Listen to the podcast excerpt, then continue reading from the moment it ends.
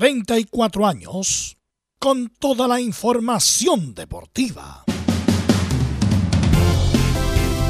Vivimos el deporte con la pasión de los que saben. Estadio en Portales. Ya está en el aire con toda la emoción del deporte. Comentarios. Carlos Alberto Bravo. Velos Bravo. Leonardo Mora. Camilo Vicencio. René de la Rosa y Giovanni Castiglione. Reporteros. Belén Hernández. Nicolás Gatica. Felipe Holguín. Laurencio Valderrama, Juan Pedro Hidalgo, Rodrigo Jara, Rodrigo Vergara y Alfonso Zúñiga. Producción, Laurencio Valderrama y Nicolás Gatica. Edición, Leonardo Mora. Dirección, Carlos Alberto Bravo. Estadio en Portales es una presentación de Ahumada Comercial y Compañía Limitada. Expertos en termolaminados decorativos de alta presión. Hola, hola, ¿qué tal? Buenas tardes. ¿Cómo le va? 17 de febrero del 2022. El agua está tranquilo, llegó Bounce y se espera a Luis Felipe Gallego los próximos días. Hoy en la Europa League, el BT versus el Ceni y Pellegrini con oferta de un grande de España. ¿Será cierto? Cobreloa gana en el debut ante San Luis por 2 a 1 y en Colo Colo aparece volado como variante en el ataque para enfrentar a Audax Club Esportivo Italiano. Buenanote se recupera y hay opción para jugar ante Curicó. ¿Y qué pasa con Orellana? Vamos a analizar esto y mucho más en la presente edición de Estadio en Portales y de inmediato vamos con ronda de saludos a los distinguidos colegas. Partimos como es habitual con don Nicolás Gatica. Nicolás, ¿cómo están las novedades en Colo Colo? Muy buenas tardes. Sí, buenas tardes a la sintonía de estadio en Portales. Claro, en Colo Colo realizaremos hoy día declaraciones del técnico Gustavo Quinteros, que habla sobre el presente de Colo Colo y lo que se viene para el sábado. Ya veremos qué alternativas maneja justamente la zona ofensiva. Como decíamos ayer, ya está recuperado Joan Cruz, Carlos Villanueva, entre otros. Así que vamos a ver cómo se está preparando para el duelo el fin de semana frente a Auda, tratando de recuperar los puntos que perdió frente a la Serena. Perfecto, esto y más nos va a comentar Nicolás Gatica. El informe de la U como es habitual con don Felipe Holguín. Felipe, buenas tardes, ¿cómo te va?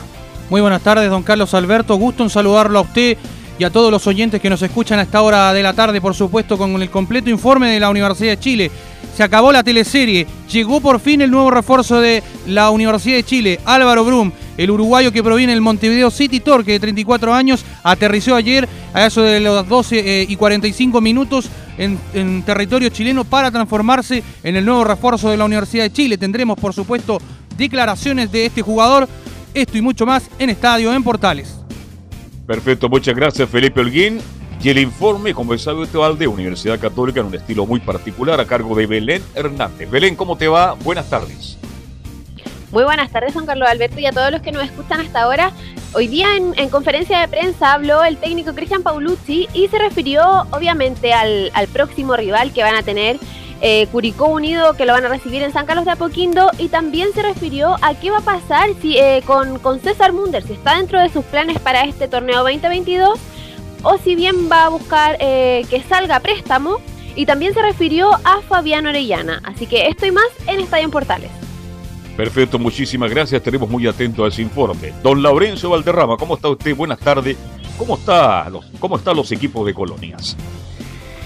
Muy buena, mm, eh, muy buena tarde, don Carlos Alberto. Ahora sí, eh, un gusto de saludarlo a usted y a todos quienes nos escuchan en Estadio Portales Edición Central. Eh, obviamente en las colonias vamos a estar con la palabra de Sebastián Jaime, quien estuvo conversando con nosotros en la previa de la Unión Española ante Everton. También eh, la palabra de Ronald Fuentes, quien anticipa el partido del Auda ante Colo Colo, y también una pincelada, un informe express de la primera vez con las reacciones del triunfo de Magallanes y de Cobresal con un emocionado Maxi Cerato en el debut de Coreloa que busca volver a la primera división en la primera vez. Estimas en Estadio Portales.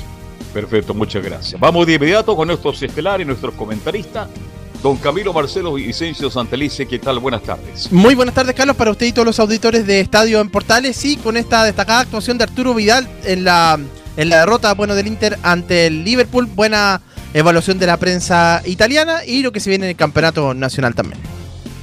Muchísimas gracias. ¿Cómo te va? Un muy, pero muy buenas tardes. A ver si me ayuda, Camilo, eh, que hubo salió una sentencia de lo de la Supercopa o no. A ver si me ayuda también Laurencio y Camilo con eso respecto de los bochornosos incidentes de la Supercopa entre Católica y Colo Colo. Parece que la sanción es también bochornosa como todo lo que está pasando últimamente en Chile. Así que vamos con los titulares que lee nuestro compañero. Bueno, saludamos por supuesto a Milo Freise que está como siempre todos los días la puesta en el aire. Vamos con Nicolás Gatica que lee los titulares. Claro, y comenzamos justamente con los chilenos del mundo. Donde, claro, Inter cayó 2 a 0 ante Liverpool en Milán por la ida de los octavos de final de la Champions League. Vidal, claro, fue titulado 87 minutos y tuvo una buena crítica pese a la derrota.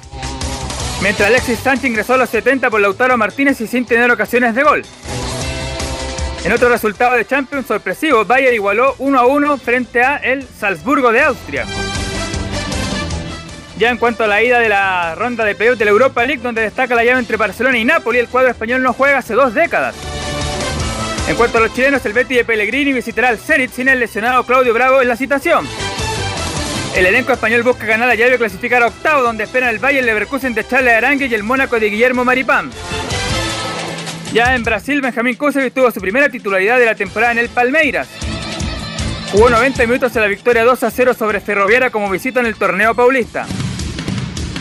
También Mauricio Isla fue titular 63 minutos en el triunfo de Flamengo 2 a 1 ante Maureira como el torneo carioca.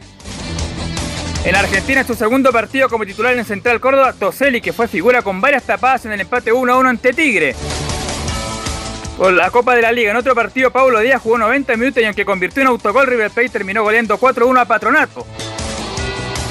Con una gran actuación de su joyita Julián Álvarez, que marcó 3 goles. En México, Mazatrán con Nicolás Díaz todo el partido venció 2 a 1 como local América. Diego Valdés fue titular 67 minutos en un duelo pendiente de la Liga 2 México. En noticias de la selección FIFA dio a conocer que las últimas dos fechas clasificatorias sudamericanas rumbo a Qatar serán en simultáneo el 24 y el 27 de marzo.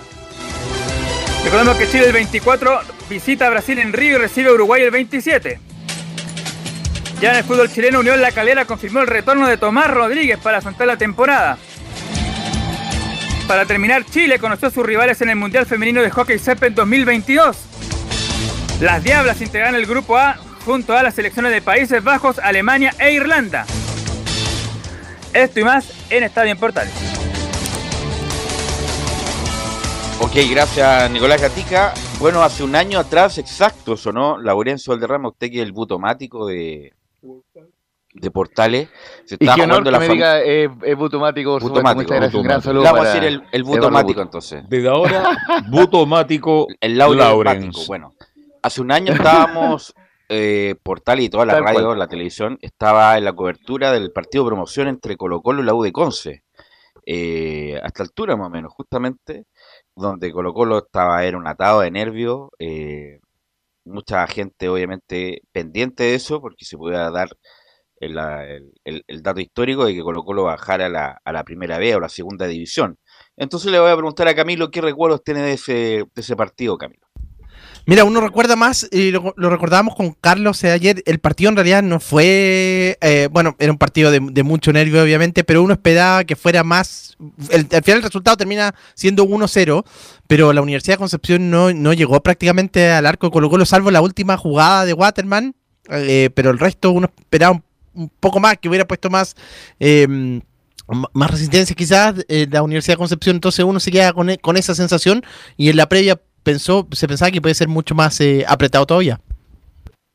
Bueno, leí una crónica muy buena, no sé quién era, no me acuerdo quién, porque lo leí en Twitter respecto de cómo se manejó la U de Conce esos días, que fue horriblemente mal. Era Eduardo Acevedo el técnico, ¿no, Laurencio? No, Hugo Valladares. Hugo Valladares, ya. Sí. Hugo Valladares con poca experiencia en primera división, ah, estuvo mucho tiempo en, en las divisiones inferiores. Por ejemplo, la U de Conce llegó dos días antes a concentrar Talca. Estábamos en pleno pic del, del COVID. ¿ah? Eh, bueno, llegó dos días antes, que fue un error garrafal, porque llegó la, el, el, asedio de la prensa, de los hinchas, los fuegos artificiales y todo lo demás. Entonces fue un, error garrafal de la U de Conce haber eh, eh, concentrado dos días antes. incluso jugadores llegaron un día antes a, este partido como este muchacho Carvalho que tenía dame un segundo, que tenía listo todo listo para irse a México haciendo los trámites, llegó un día antes para jugar el partido más importante del último tiempo del lado de Conce. Eh, algunos jugadores se desgarraron en ese intertanto entre que se supo el, ganador del que Colo Colo iba a, a, la promoción, otros se lesionaron el encantamiento como Boea, eh, y al final el partido se jugó como, como si no fuera una final. Por lo menos la U de entró muy blandito. Waterman, que había metido todo miedo, todo el, prácticamente no la tocó. Y, eh, e incluso más con una polémica que hasta el día de hoy están viralizadas en redes sociales con ese famoso planchazo de Solari a los primeros minutos de partido donde debió haberse expulsado, pero bueno, eh, no, no, no, lo determinó así. No me acuerdo el árbitro del partido, a ver si me ayudan también. Sí, Julio eh, Bascuñán. Julio Bascuñán. Y bueno, como estaba, era, un, era un gatito carchorrito, la U de Conce, Colo Colo, más que por presencia de historia, lo, lo sacó adelante. Sí, fue un partido muy extraño. Yo voy a usar ese término, perdónenme, muy extraño. Siempre se habla cuando los equipos grandes son, ganan situaciones como esta, empiezan los comentarios, empieza a mirar la gente bajo el agua. Ha pasado con la U con Cálida también, así que aclaro de inmediato, pero fue un partido extraño. La U de Concepción jamás fue un equipo protagonista, jamás tuvo la iniciativa. Waterman fue prácticamente un hombre ausente. Era un equipo débil, sin idea futbolística, y en Colo Colo tampoco sin jugar bien, pero con el solo hecho de tener los jugadores que tenía, logró zafar de una situación bastante eh, increíble para Colo Colo después de tanto tiempo. Pero me quedo con esa sensación, que fue un partido extraño, que lo ganó bien Colo Colo al final, este, pero que la U de Concepción jamás, jamás fue un equipo que pretendiera derribar y hacer historia justamente derrotando a Colo Colo. Laurencio, usted nos quería decir algo.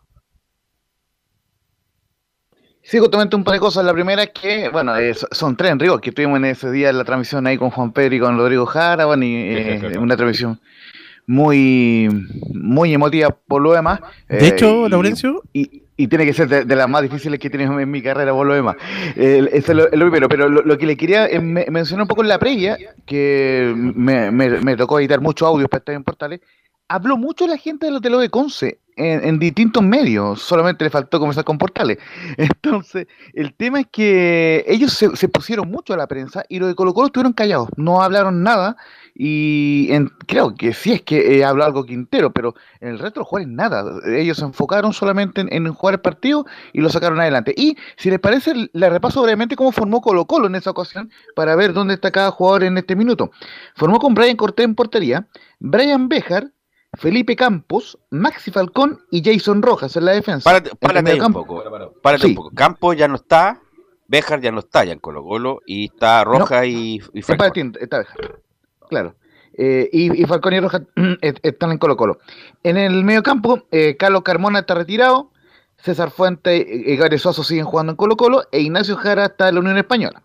Y en la delantera, Javier Parragué, que ya se fue a Brasil, y Pablo Solari, que sigue en Colo Colo. Y los que entraron, entró Ronald de la Fuente, que está en Curicó, William Salarcón, Iván Morales, que se fue al fútbol mexicano, al Cruz Azul, y Ethan Espinosa, que ya lo decíamos, debutó Fernández Vial en primera vez. Y ojo, no jugó Esteban Paredes, que estaba en la banca de suplente. Y tampoco estaba eh, Julio Barroso, que se lesionó también, que era, que era el titular y, no, estuvo para ese compromiso también, así que... sí. Paredes, Camilo no jugó porque estaba más cortado que cortadísimo. Eh, acuérdense que Paredes se puso a llorar, terminó el partido y qué sé yo, y que, y ojalá pueda seguir y continuar. Bueno, Paredes no continuó, se fue a Coquimbo a jugar a la primera vez. Pero bueno, obviamente para el hincha de Colo Colo no, como no lo fue para la U, aunque Colo Colo estuvo en un partido definitorio. El que perdía bajaba. La U no llegó a ese punto, aunque estuvo a minutos de descender por, por una cuestión de los puntos. Pero, pero obviamente ese partido, como lo dicen en Argentina, también debe ser de los peores del que se puedan jugar, porque ya si pierde un campeonato, por lo menos estás arriba. Hiciste una buena campaña, pero en el caso de la, de la promoción juegan mucho los nervios, la historia, te pasan calamidades que nunca te han pasado en tu vida normal. Entonces, es, debe ser de, los partidos más desagradables que se puedan jugar en Laurencio. Muchacho. Te propongo, te, propongo algo breve como productor ahí, emérito de los Portales. Me recuerda a Felipe Holguín, se me había olvidado, pido la disculpa, que él estuvo con Enzo en la cancha, Enzo Antonio Muñoz. Así que sí que Felipe nos puede contar eh, brevemente cómo se vivió el partido y sobre todo el, grito final de, de Moza no, no me interesa, no, me, no, no, vamos, ah, ya, con, vamos, vamos, con Felipe. Gracias, hasta luego. La próxima semana sí, sí, muchachos, gusto saludarlos nuevamente. Claro, sí, estuvimos ahí, eh, me acuerdo muy bien, me tocó hacer eh, cancha de, la Universidad de Concepción, pude hablar con el eh, presidente también de la Universidad de Concepción afuera del hotel y por otro lado estaba Enzo Muñoz también cubriendo el banderazo que tenían los hinchas de Colo Colo también. Eh, fue un momento bastante eh, lindo, se podría decir, en lo futbolístico, porque era un momento que uno iba eh, recorriendo esta famosa carretera y se veían bastantes hinchas de Colo Colo y al respecto también se veían mucha gente, mucha familia. Era algo muy insólito, por lo menos para mí, ver esto que le pasara a uno de los clubes grandes que tiene el fútbol chileno pero sí fue fue un momento bastante. Pero cuénteme un detalle, pues cuénteme un detalle, el lado B, algo que no hayamos visto, Felipe. Lo que pasó en la cancha, eh, Felipe. Generalmente. Eh, en, el post partido. Eh, claro, en el post partido, bueno, habían. Eh, me llamó mucho la atención también algo que pasó con algunos periodistas que, que estaban ahí al respecto, al lado de nosotros, muy tipo hincha, se le puede decir, porque eh, y algunos andaban con la bolera abajo de, Colo Colo y otros eh, ahí como bien tapada esperando eh, el, gol tan ansiado de, de, Pablo Solari cuando hizo ese gesto que se hizo tan famoso. Me llamó mucho la atención eso al respecto. No, pero si ahora, tienes razón, Felipe, en esa oportunidad incluso hinchas periodistas reputados de la televisión, sin pudor, decían que Colo Colo no, que aquí que no, porque yo soy hincha de Colo Colo de 8 años, por ejemplo Felipe Bianchi, colocolino, decía Colo Colo por ningún motivo puede bajar, independiente de las vaivenes del deporte, que él puede pegar en el palo y entrar y irse Colo Colo a la vez, bueno, según él, Colo Colo no podía irse por, a la vez por, por, por historia. Y muchos periodistas, oye, ¿para qué no? Estamos en el 2022, Chile va a cambiar su forma de gobernar, su forma de organizarse, vamos a necesitar un Estado regional, o sea, las regiones se van a poder endeudar, vamos a tener, vamos a hacer un Estado plurinacional, los periodistas deportivos van a decir que de, qué equipo, soy, claro. Bianchi, Guarelo, Colocolino a morir, qué sé yo, eh, nosotros tenemos obviamente una cercanía con la U, una cuestión de historia. Lo hemos negado por lo, por lo eh, demás. Así que eh, es cosa de ver los paneles. Manuel de Tesano, fanático de la Católica, señor. fanático de la Católica, incluso comenta, comenta la Católica. Así que, ¿qué nos vamos a, ver la suerte entre gitanos en el 2022, donde vemos cambios que nunca pensamos que íbamos a ver, eh, eh, Laurencio? El punto es que Colo, Colo se salvó y yo creo que nunca más le va a pasar una cuestión así a Colo Colo de estar ahí al borde del descenso. Esperemos que no, para el bien de ellos, para el bien de Colo Colo, una institución grande y que después de un año después eh, Gustavo Quintero lo puso en el lugar que tiene que estar peleando campeonato, estuvo a punto en el campeonato pasado para jugar Copa Libertadores, así que Colo Colo está en otra, en otra fase donde como bien lo dice Laurencio, yo creo que la mitad del plantel que jugó eso ya no está en Colo Colo Laurencio. Pero si antes de, Sí, eh, eh, eh, eh, justamente le preguntamos en conferencia con Anselmo Rojas, bueno, echamos tú en conferencia y, claro, muchas preguntas fueron en torno a eso, a esa situación, no, no solamente lo emotivo y, lo que y lo que busca sacar la prensa, sino que además el cambio tremendo de plantel y Colgó hizo toda una limpieza de plantel, quizás en, mi criterio el único juego que se podría haber quedado era Barroso, porque costó mucho encontrar un central, pero el resto, claro, hubo una limpieza bastante grande de, jugadores y hubo un cambio de plantel muy grande y finalmente el, el, plantel que, eh, el renovado fue el que eh, logró el título de Copa Chile en Talca también y, eh, y, logró pelear el campeonato ahí con, con la Católica. Bueno, de hecho, Quintero pidió, pidió, pidió, exigió en un momento dado a Barroso y al final le dijeron que no, que no, que no, y al final Barroso, hoy día defensor de, de Everton de Viña del Mar. Bueno, son recuerdos. Son recuerdos que estuvo Colo Colo los hinchas más y más, em, diría yo, más nobles, más jóvenes. Obviamente lo van a recordar por siempre. Esta salvada de Colo Colo de irse a la primera vez ahí en ese famoso estadio fiscal de Talca. El otro recuerdo antes, sí. No, y al día siguiente, lo, Colo Colo, justamente al día siguiente, inmediatamente anuncia Moza la, la salida de, todos los referentes, pues de, de, de Paredes, de Barroso, de, de todo lo que tuvieron en, en esta campaña. Así, aunque yo conté ahí un lado B con Paredes, Paredes quería continuar un, semestre más, no contestó nunca la llamada, incluso se vino el Garrobo, que yo lo vi a, Paredes estando acá en el Garrobo, no contestó. Eh, y hubo una desaveniencia entre Moza y Paredes, eh, y Paredes se fue a Coquimbo. Eh, Moza le regalaba prácticamente todos los meses salmones a los jugadores de Colo Colo, y ¿qué hacían los jugadores de Colo Colo? Vendían los salmones. Estaban pituco los salmones en los juegos de Colo Colo. Bueno, otro que quisiera recordar antes de ir con el, detalle de, Magallanes con Puerto Montt es las declaraciones de Borgi, y, de Borgi en las últimas noticias. ¿Y por qué lo saco a colación? Porque yo sabía hace mucho tiempo y también lo comentamos en su momento lo de Miguel Pinto. Lo de Miguel Pinto que fue una tontera, una falta de códigos total de Miguel Pinto. Pasó mucho tiempo y como bien dice Borgi en la nota, ya se nos pasó la vida. ¿Qué, qué, sacamos con arrepentirnos ahora si ya fue, ya pasaron tanto tiempo? A Borgi, ¿se acuerdan? Compartido con Venezuela, donde Chile lo gana. Expulsan a Borgi y tiene una sanción de cinco fechas sin dirigir in situ, lo que es, es muy relevante para un técnico dirigir ahí al borde de la cancha, por según el informe por improperios que dijo Borgi al, árbitro. Bueno, no fue Borgi el del improperio, sino que fue Pinto. Y Pinto se quedó callado Pinto se quedó callado, nunca dije, ¿sabes que Borgi no fue? Fui yo, por favor, sancioneme a mí. Y se la tuvo que comer Borgi esos cinco fechas, independiente de toda la crítica que pueda hacer yo de su proceso, que fue muy malo en todo sentido. Pero bueno, ahí fue injusto con Borgi y se la tuvo que comer. Y respecto a las declaraciones de.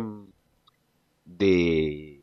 de. de claro, respecto de su llegada tarde, 40 minutos tarde, que venían tomados, o sea, tomados de un decir, ¿ah? venían alcoholizado, puesto, como lo que quieran decir, incluso el mago ya, ya es, es, como un archivo desclasificado, Valdivia quería pasarse por la ventana, obviamente que no le quedaba otra a Borgi y compañía a hacer lo que hicieron, de, sancionarlo, y bien la crítica que hace Borgi respecto del seafood, que en vez de preocuparse cuestiones gremiales, si le pagan o no, qué sé yo, el seafood le prestó toda la casa, toda la infraestructura para defenderse de una indisciplina de una indisciplina. Menos mal que toda esa gente ya no está en el seafood y se fue. Eh, estaba Carlos Soto ahí. Incluso, claro, incluso con problemas de caja, con problemas de. de, Vendieron todas las Biblias. De, orden, de orden administrativo. Así que eh, es un buen punto. Ya, ¿qué, ¿qué, saca con.? Bueno, es una cuestión como de, de archivo histórico. Bueno, me arrepentí, me arrepiento, pido disculpas a la que tengo que pedir, pero ya pasó la vieja, como se dice la. Perdón, quiero cerrar este capítulo porque más allá que pasó el tiempo, pero siempre es importante verlo, aclarar muchas cosas, porque todo el mundo le daban el suelo a Claudio Borgi. Seamos justos, le pegaban en el suelo, y Borgi por lo menos tuvo la particularidad de tener personalidad, de decir, no señores, basta ya, y ustedes son... no quedaba otra. No le queda otra. No, bueno, no, había otra, no había Pero siempre quedó la duda. Siempre se habló que Borgi era, parrillero, que era amigo de los jugadores. Pero espérate, era tan grosera porque él, acuérdate que hubo un tabelazo, ¿se acuerdan? Un tabelazo que Valdivia y Bocillura hacen el loco en, un, en una caja del tabeli y ahí lo guardan. Lo que pasa es que fue tan grosero la, la indisciplina que era imposible esconderla. Entonces, al hacer imposible esconderla, había que sancionar como se sancionó a estos jugadores. Incluso Vidal se fue inmediatamente, ¿se acuerdan? Sí. El, la tú le dije, tómate el primer avión, sale de ahí, no, no, concurre, no, no concurre a la conferencia, se fue y llegó a, Turín, me acuerdo perfecto, una maniobra de Felicevich para que no quedara quemado para la selección chilena en los próximos partidos. Entonces, y el mismo Hernán Torres, que es una bellísima persona, bueno, él también estaba en el bautizo. Sí, pues, estaba en el, y no tiene nada de malo. el punto es que se excedieron en su momento, trajo tanta literatura, lo del bautizazo en su momento, y ahora recién, eh, después de cuánto, 10 años. Eh, 10 años. Bocellur, Camilo pide, pide perdón y muestra signos de arrepentimiento. Sí, fue, pero fue ya justamente como, coincidió con Claudio Borgi ahí, que fue muy ya muy tarde, pues 10 años después. Eh, y obviamente ese proceso después terminó terminó mal, después, pero ahí la valentía justamente de ahí de Borgi, porque sabes, eh, como decía Carlos, también marginar a los jugadores, sabiendo que podía eh, hipotecar opciones, terminar mal el proceso en cuanto a lo deportivo, bueno, pero él tomó esa decisión que, había que hacerla. Así, así que un, mal recuerdo de que nunca dicen por ahí. Laurencio.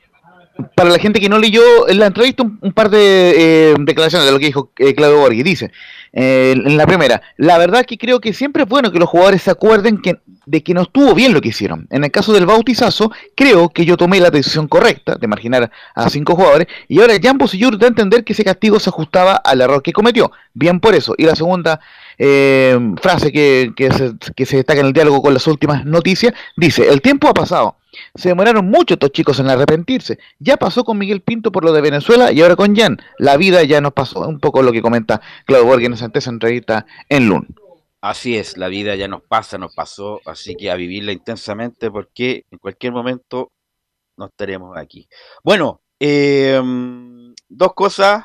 Ayer yo no vi el partido del Inter con el Liverpool, yo creo que Camilo lo viste. ¿Qué te pareció? Fue mucho rival para el Inter el Liverpool voy a reconocer en realidad, tampoco lo puedo poner por el, por el horario, no, pero, pero por lo que estuve trabajando, muchachos, trabajando, trabajando en el departamento de prensa de muchachos, Diego. Sí, señor, te escucho, Laurencio. Aquí, como, como, como, admiro mucho a Charles Sarangui, lo voy a respaldar. Eh, vi completo el partido. A ver, eh, en un primer tiempo, Inter jugó de igual a igual ante el, ante el Liverpool. De hecho, tuvo la más clara en un remate al palo de, de, em, eh, Calanoglu, ahora eh, me acordé, el jugador que juega junto a Vidal. Vidal tuvo muy bien, recuperó muchos hizo una labor, defensiva en mi criterio extraordinaria. Sin embargo, en esa labor defensiva se gastó demasiado, por ende no pudo generar chances de gol, pero insisto, en ese primer tiempo Inter tenía manejado el partido con Liverpool, Liverpool tuvo alguna chance, lógicamente un equipazo, pero Inter lo tuvo, manejó el partido y tuvo un remate en el poste de eh, Caranoglu, que insisto, la más clara del primer tiempo. Y en el segundo, me da la impresión que el técnico se demora mucho en hacer los cambios, muere Inzaghi, y cuando tiene que ingresar, eh, Alexis comete el error de, de meterlo por Lautaro en vez de ingresar por Seco Seco no, jugó nada el, partido de, ayer. Y claro, si hubiera estado eh, Alexis con Lautaro, creo yo, hubiera sido más peligroso Inter en ofensiva. Y finalmente, eh, el, el, Liverpool, que tuvo un ingreso clave, como el del colombiano eh, Luis Díaz, que fue gran figura en el segundo tiempo, finalmente termina marcando con los goles de, Firmino y Salah. Liverpool lo gana más por jerarquía y por tener una mejor banca que el Inter ante el cuadro rosonero, que lamentablemente no demostró porque es el campeón de Italia, muchachos. Evelo, yo comenté esto ayer con Camilo en la tarde. Camilo, acuérdese cuando yo le planteé la idea de que el fútbol italiano es importante, pero está muy lejos del fútbol inglés. O sea, de algunos clubes del fútbol inglés, claro. del City y del Liverpool. Exacto. Porque para ganar la Champions hay que tener planteles de primer nivel. Nada más que Isaki como que arruguete, ¿ah? eh, el, Inter no tiene grandes jugadores. Alexi, Alexi debió haber entrado antes, obviamente. Bueno, pero si no entró ahora, ¿qué? Imagínate que está pasando por un gran momento, ¿cuándo? Ya 20 minutos, 20 minutos ya con el partido, bueno, todavía está en 0-0, pero... Y el, no, el Inter tiene buenos jugadores. Lo que pasa, bueno, también depende del técnico, la disposición.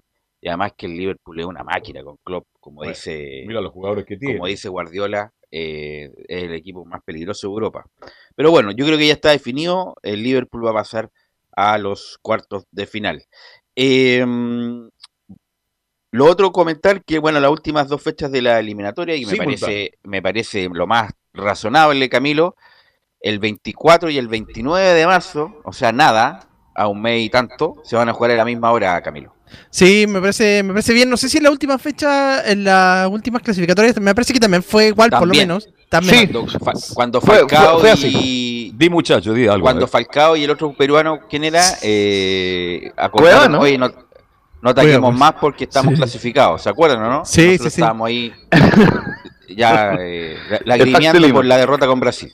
Sí, sí, no, pero es bueno que se juegue en, paralelo al, margen de que haya sucedido esas cosas, pero, pero obviamente y para intentar de transparentar por lo menos. Pablo Guerrero me dice Nicolás Gatica. No, me acuerdo si era Pablo Guerrero. ¿ah? Tiene razón Gatica, era, era, era Pablo, Guerrero. Perfecto. Gatica nunca se equivoca. Pablo Guerrero con, con Falcao dijeron, oye, bajemos, los, bajemos el ritmo que estamos clasificados. Bueno, 24 y 29, la, la Claro, el 24 con, Brasil primero en condición de visita y después el 29 con... El horario del partido. Ahí sí. ¿30?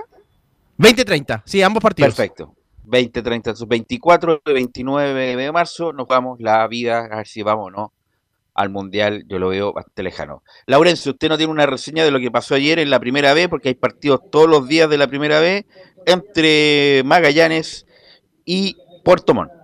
Sí, para que estén muy atentos, Emilio Fisa solamente vamos a ir con una de Magallanes y una eh, de Coreloa por, en, en uno al tiempo. Eh, muy brevemente. Eh, sí, ahora sí. Eh, no, para que estemos atentos a Milo Faisal, vamos a ir con una y una de ambos partidos. Eh, Magallanes en primer término le ganó 2-0 a Portomón, goles de César Cortés, su primer gol en Magallanes, recordemos que viene de Palestino, minuto 44, y de César Pérez, un golazo, el golazo de la fecha hasta el momento en la primera vez, grandes gran definiciones, eh, con mucha técnica de César Pérez en el área, para el 2-0 final de Magallanes ante Puerto Montt, y eh, posteriormente Cobreloa le ganó 2-1 a San Luis en el debut del cuadro de Vileno Astorga, goles del chiquito David Escalante de penal a los 39, gol de Eduardo Faría, el hombre que viene de Cobresal a los 45, y descuento de Matías Meneses en el minuto 85 tras grueso error defensivo. Así que vamos de inmediato con una del cuadro eh, de Magallanes, justamente. Eh, en, en, este partido, eh, recordemos el cuadro eh, de Magallanes, eh, habla Nicolás Núñez, el técnico del cuadro árabe, de cuadro de Magallanes, perdón, en esa declaración eh, acá lo tenemos, gracias. Dice, eh, estoy contento porque tuvimos paciencia en la 0-1 y gestionamos bien el partido. Siempre queda un, esa incertidumbre cuando va ganando 1-0, te lo, te lo pueden empatar a pesar de haberlo dominado y todo, porque con balones detenidos y eso, uno siempre sufre con estos equipos que claramente eh, también es una de sus fortalezas. Pero, pero bien, contento porque tuvimos paciencia, es una de las de las virtudes que tiene que tener este equipo, de, de, tener una posesión que sabe lo que hace, pero a veces eh, los espacios van a estar más difíciles de encontrar. Así fue como en el comienzo del partido, porque ellos tenían un bloque muy bajo y, muy corto, entonces eh, los primeros minutos era un poco trabado todo, pero, pero fuimos encontrando con paciencia. Creo que eh, como lo planificamos, eh, los jugadores lo desarrollaron a la perfección y, y, eso a veces lo ganaremos en el último minuto. Ojalá que, que antes eh, para la tranquilidad del equipo, pero lo gestionamos bien. Y la segunda y última declaración que vamos a escuchar el día de hoy, la de Maxi Cerato, que tuvo un muy buen debut en Coreloa, máximo candidato para ganar el título de la, de la primera vez, dice en la 01, la transmisión oficial, estoy muy feliz porque me encontré con un grupo muy bueno y con mucho compromiso. Buenas noches, la verdad que estoy feliz, feliz porque es un grupo muy, muy bueno, muy buenas personas, me encontré con un grupo nuevo de jugadores jóvenes con mucho compromiso, eh, jugadores grandes con mucha experiencia. Hemos formado un plantel muy competitivo, la idea de nosotros es competir todo el año. Estamos trabajando día a día para eso, hicimos una gran pretemporada. A lo mejor hoy nos costó un poquito el segundo tiempo porque no tuvimos la pelota, el rival a lo mejor nos sacó un poquito la pelota y, por un error propio nuestro terminamos sufriendo más de la cuenta, pero en general el partido creo que lo dominamos nosotros, creo que lo ganamos bien, fuimos justos ganadores. Esa fue la palabra del Maxi Cerato que mostró esperanza, eh, por supuesto, en volver a la primera división. Un, eh, eh, cierro con esto, Melipilla jugó hoy a las 6 con la de Conce y ojo, se suspendió un nuevo partido por el tema del COVID-19 eh, en esta nueva regla. Deporte Recoleta no, no jugará el día ante San Felipe porque Recoleta solamente tiene nueve jugadores por un brote de COVID-19. Ok, gracias Laurencio. Emilio, vamos a la pausa, volvemos con la U. Fuerte abrazo, nos vemos más tarde. Con las aclaraciones de Álvaro Brum y también con la de Colo Colo, justamente recordando un año de la permanencia de Colo Colo en primera división.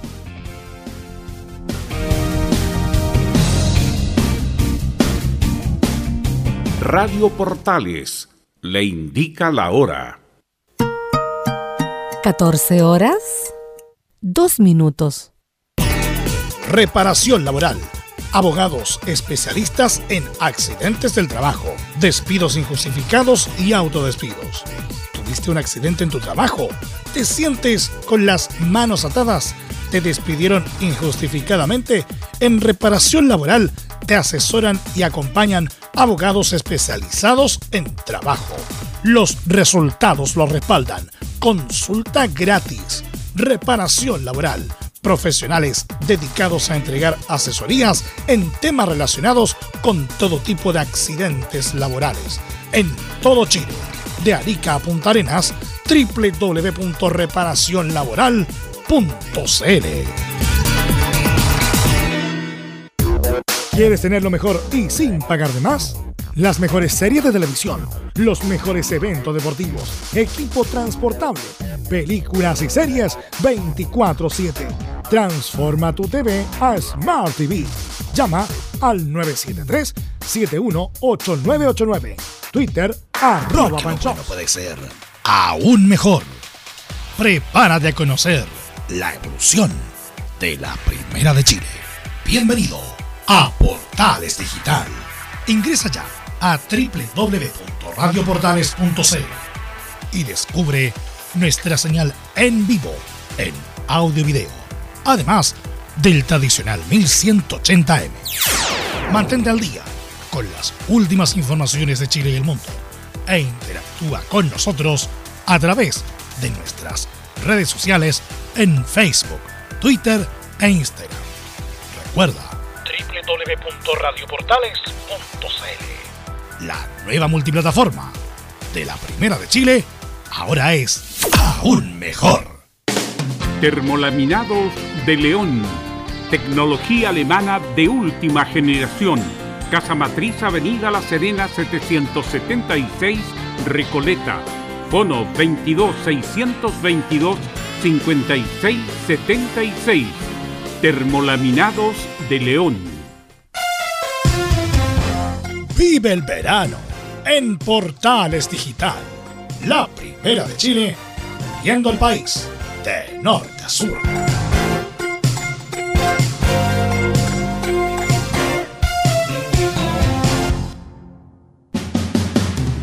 Entre Marco Grande y Marco Chico, media vuelta y vuelta completa. Escuchas Estadio en Portales, en su edición central. La primera de Chile, uniendo al país, de norte a sur.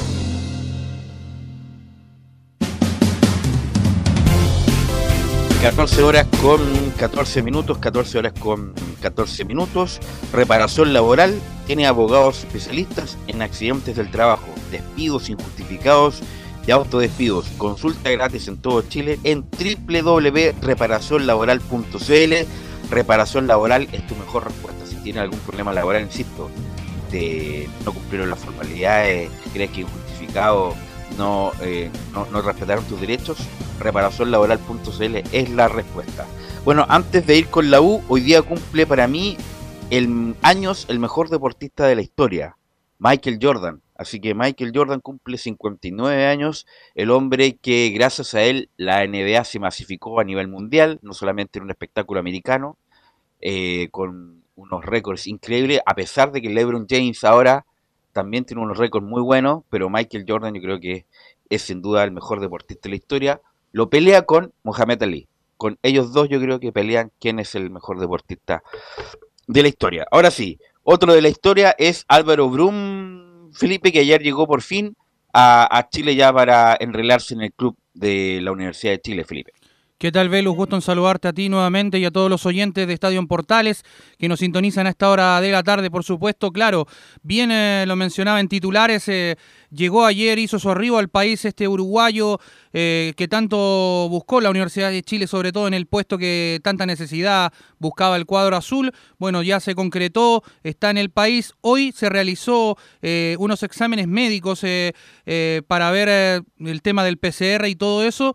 Eh, eh, salieron todos bien eh, y ya este jugador está a disposición del técnico Santiago Escobar, lo que podría ser una variante para el día lunes, para el partido que va a enfrentar allá en el Estadio Cap a cero en Talcahuano, donde va a enfrentar por supuesto a Ñublense. Bien, bueno, es la apuesta que tiene la U en el mediocampo, este, y espero verlo que sea solamente en el mediocampo, porque cuando la U muestra fragilidad en el fondo, sobre todo con el, central derecho, ya algunos piensan que puede jugar como central. No, a él lo traen como volante de contención. Así que no, lo dijo, también, lo dijo también que viene de, volante central, juega ahí en esa posición. Me imagino que la U debe estar haciendo algo por Lertora. Lertora queda libre en junio y no va a tener que pagar nada a los argentinos. Sería muy bueno para la U traerlo también. Eh, pero bueno, Brun era lo mejorcito del, o uno de los mejorcitos del, del Montevideo City, que quedó eliminado de la Copa Libertadores con Barcelona. Por penales. ¿ah? Así que vamos a ver qué, cuánto, qué tal. Y además habla muy bien Felipe.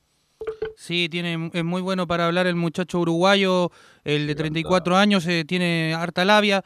Eh, también, bueno, pudo expresar eh, ayer en, en, el aeropuerto, en esa pasada rápida de, donde, cuando hizo su arribo al país. Y bueno, eh, pasemos a revisar, muchachos, si les parece bien, eh, las primeras declaraciones del jugador Álvaro Brun acá en la primera de Chile, donde dice, es el desafío más importante de mi carrera.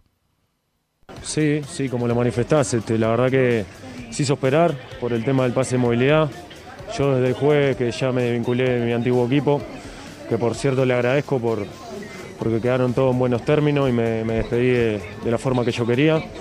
Y bueno, ahora con este nuevo desafío, que para mi carrera es el desafío más importante, sea el club que vengo, sé las exigencias que tiene, al hincha decirle que me voy a forzar al máximo, que voy a entregar el alma porque quiero dejar mi huella en este club tan grande.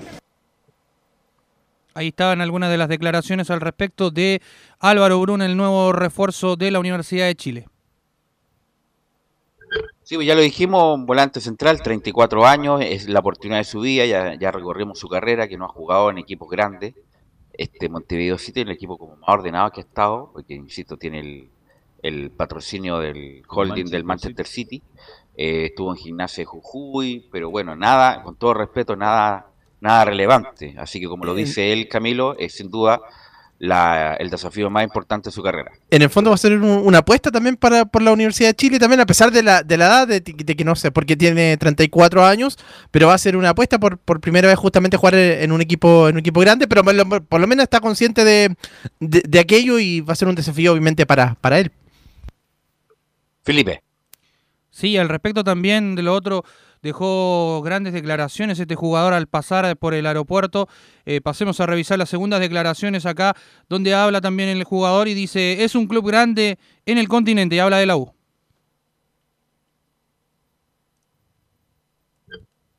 Álvaro Brum. La 02. Así, así. No, no jugué toda la carrera en Uruguay. Tengo dos equipos en Argentina, San Martín de Tucumán, Gimnasia Jujuy.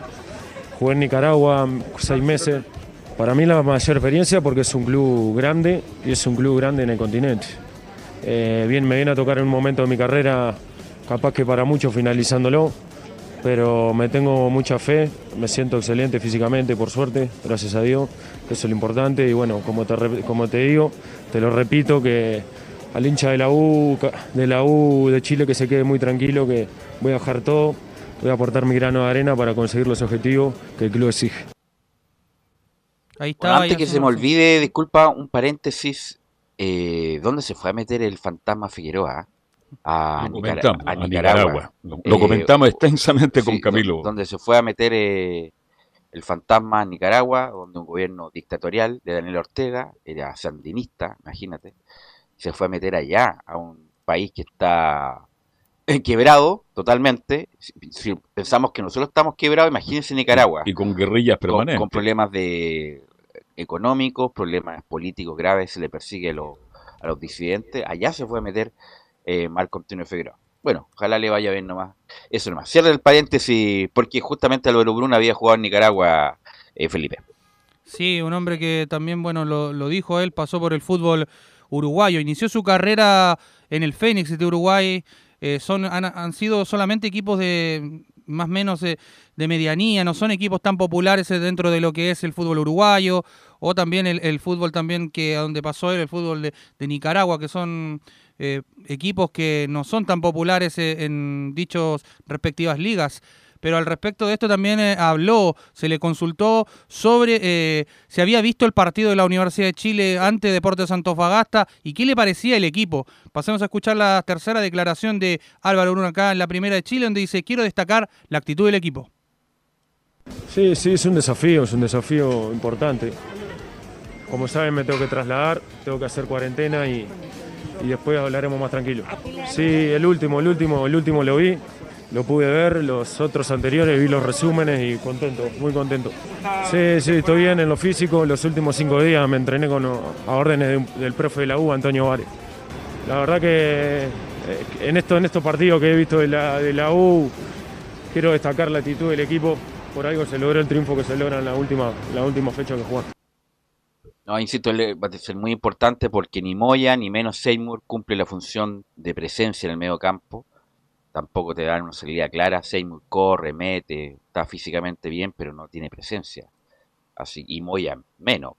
Oye, no sé cómo lo dejaron eh, por sobre Galani, insisto, ya pasa, no es una lumbrera tampoco Galani, pero por lo menos cumplía, cosa que no hace Camilo Moya, por eso viene a cubrir ese puesto eh, Felipe. Oiga, Felipe, pero la pregunta se la reitero. Hoy día estamos ya jueves. ¿Usted cree que va como titular? No, no, va. no, ¿no? De Ya, hecho, la otra acá, semana. eh, con la información que yo he podido eh, averiguar al respecto, eh, hoy día cuando se realizó el PCR eh, en el Centro Deportivo Azul fue para descartar un positivo. Antes de eso eh, viajarían a Talcahuano, pero como son 72 horas válidas, eh, hay que esperar. El único que no viaja, y ya está confirmado, es eh, el jugador Jason Vargas hasta el momento. Es el único porque estaba resentido y eh, por eso lo descartan de la nómina. Eh, eso sería por el momento en el caso de, de los jugadores y eh, la U hoy tuvo día libre, entonces según lo planificado por el técnico Santiago Escobar, ahí aprovechó también de, de poder hacer y realizarse este examen para descartar un positivo. ¿Quién tuvo día libre? No, el La U, plantel en general, hoy. Plantel día libre un jueves. Increíble, ¿eh? Un jueves día libre. Te Sí. corta toda la semana. Los días jueves hace fútbol. Te creo, ya no, si no es así ya, Ya Sí, no. se hace fútbol reducido todo- todos los días, pero pero te creo el lunes para que se recuperen después del partido, pero el día jueves donde estás queda tres días, de, cuatro días, bueno en este caso, pero es raro que un jueves hayan dado li- libre. La otra pregunta, Felipe, es que Luis Felipe Gallego dice que está listo, está listo, pero sigue jugándole el Ofi de Creta y- Sí. y, de buena Sí. manera, ¿cómo? Y se, y se selecciona, ¿quién responde? Sí, eso también es lo que les quería yo consultar. Ayer lo mencioné también. Jugó ante el Admitros eh, y salieron 2 a 2, si no me equivoco, eh, con eh, gran actuación de Luis Felipe Gallegos, eh, titular en el equipo del eh, Office de Creta. Bueno, este jugador se dice que tendría que hacer el arribo allá a Chile entre sábado y domingo, estaría llegando. Y ya para ponerse a disposición del técnico el día lunes Pero para no los están así. Felipe, de, de- disculpa que te contradiga en Grecia Sí. porque se están jugando el paso, el playoff. Si Sí. pasan el playoff, el Lofi, lo más peor es que siga jugando este muchacho gallego que tiene contrato todavía. Claro, tiene el contrato, pero la U lo- ya lo abrochó a este jugador para hacer eh, el nuevo refuerzo. De hecho, eh, se dice mucho que con él ya se cerraría el plantel, pero eh, hay una incertidumbre en la U todavía porque va a tener que ir a buscar un central, sí o sí. O sea, no puede depender de un Bastián Tapia juvenil y tampoco de un Ignacio Tapia. O sea, son eh, dos centrales que son realmente nuevos en el esquema de Santiago Escobar tiene que estar en- ahí en ese engranaje que él está tratando de parar junto a un José, eh, María Carrasco, que no es mucho de- del gusto del hincha, eh, ha recibido bastantes críticas, bueno, por lo sabido, eh, lo que ocurrió con el duelo ante Deportes Antofagasta. Es por eso que la U eh, está viendo también tratar de abrochar también otro refuerzo pensando en lo que si es que llega Luis Felipe Gallego, que sería ya entre sábado y domingo, como les comentaba, para hacer ya el día lunes fútbol y estar al mando de el técnico Santiago Escobar. Pero eso por un lado en el tema de los refuerzos de la Universidad de Chile, muchachos, eh, y, y lo otro que les quería comentar. Pero, pero, pero, por eso, no, el central no hay ninguna certidumbre que llegue. O sea, puede, deben estar trabajando, pero no diciendo si es que llega o no. Claro. Porque la U debería, insisto, hasta Rodrigo Sepúlveda sabe que la U tiene que llegar un central. Entonces, Usted, se eh, habla- usted se refiere a Cepu. eh, por eso digo, incluso Pelado hasta, Cepu, hasta ¿ah? él tiene, sabe que la U tiene que llegar a un central, entonces ¿cómo no van a hacer en la U que, que tiene que llegar a un central? Un gran Pues, abrazo, ¿ah? Felipe. Sí, y lo otro que les quería comentar, eh, es otro de los cortados de esta lista también, aparte de Camilo Moya, que ya el técnico no lo quiere en el plantel y al respecto de eso, eh, es otro, el otro nombre que suena también que está ahí, es Marcelo Cañete, que lo, lo pueden ver la opción de inscribirlo. Eh, eso se está viendo porque el mercado, recordemos que se cierra a las 23.59 del día anterior al inicio de la cuarta fecha. Para ser exactos, tiene hasta el jueves 24 para salir de la U este jugador y buscar eh, otro equipo. Eso por un lado de lo que es Marcelo Cañete, porque no quiso aceptar, eh, para contarle a la gente, la, el, el representante, eh, los términos, eh, porque él exigía una casa, un auto, eso es lo que No, era. no, no, que- no, no, no, ¿Sabes lo que era? No, eso, eso es mentira de la Casa del? Auto. Era una comisión para el representante. Hasta ahí no llegaron las conversaciones. La Casa del Auto era, era, era justamente para decir otra cosa, pero el representante quería un pago por esta gestión. O sea, y ahí Guachipato, el muchacho este Victorino Cerda, que con suerte ha pateado dos veces una pelota en su vida, él le dijo, le dijo que no. Y por eso Cañete se, bajó, se cayó lo de Guachipato.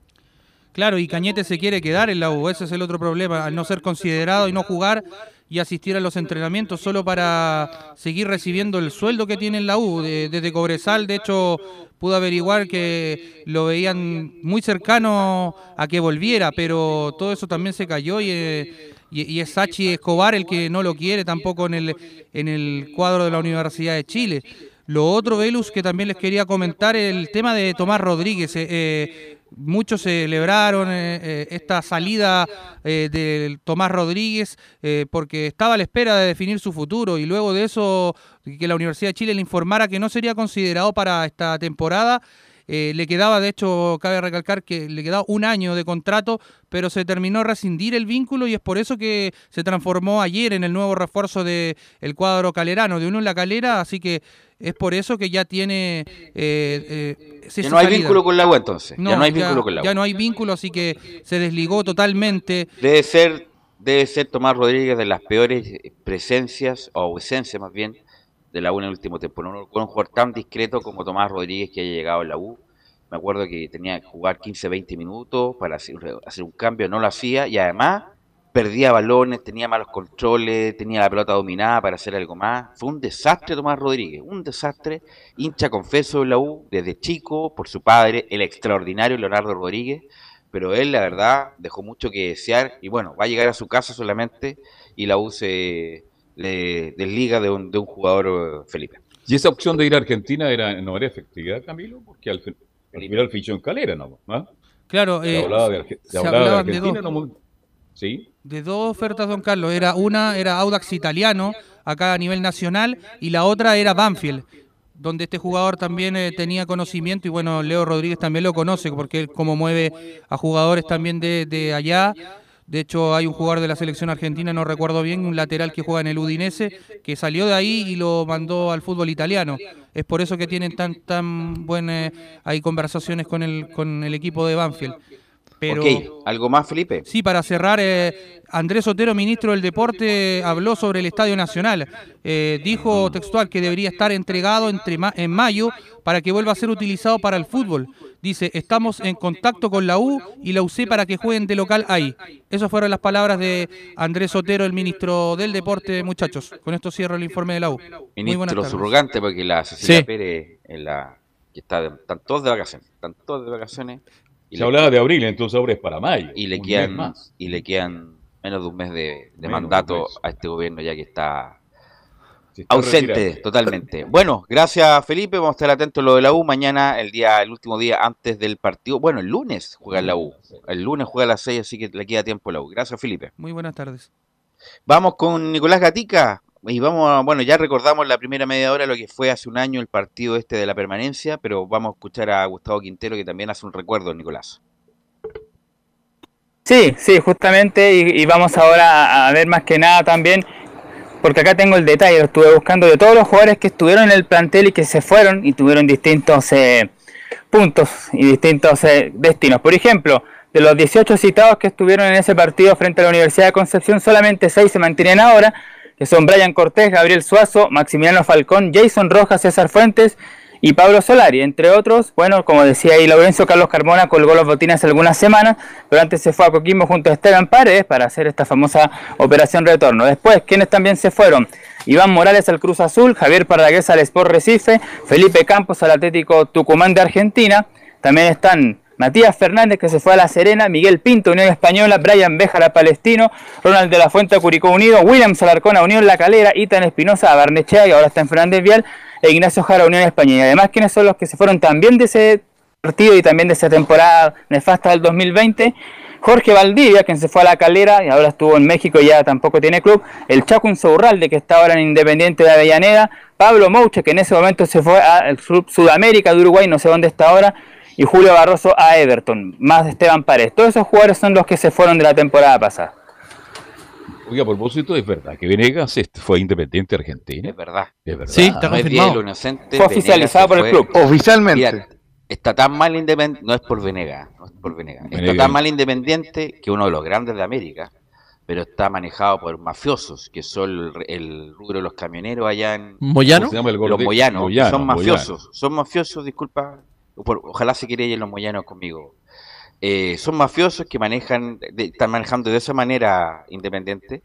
eh, de otra manera, en otro momento de la historia independiente, por ningún motivo llega Venegas, que ni siquiera tenía cabida en, en Curicó. No era tipo- titular, titular, claro. Venegas lucha, mete, telesea, se Todo. va, se, o sea, Se nada que- entrega nada que absolutamente, decir respecto absolutamente. a la entrega. Sí, no. Pero no es, en, en la U también se entregó y justamente por lo mismo y duró un par de años justamente por la entrega, pero no es un jugador dúctil con el balón ni muy talentoso. Lo que sí que te va a meter, te va te, Va a correr los te- 90 te va a correr los minutos. 90 minutos y todo lo demás.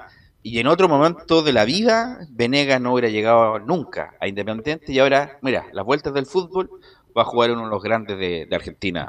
Pero el margen de eso, Camilo. Belus, tam- un- tampoco es que venía en su mejor momento, porque en- en- cuando estuvo en Calera ahí, ese paso a la U, creo que ahí fue como el pick del. Y, Claro. el, y el otro momento, pensar que llegó a ser seleccionado hasta un partido con rueda. Sí, pues Rueda lo llamó.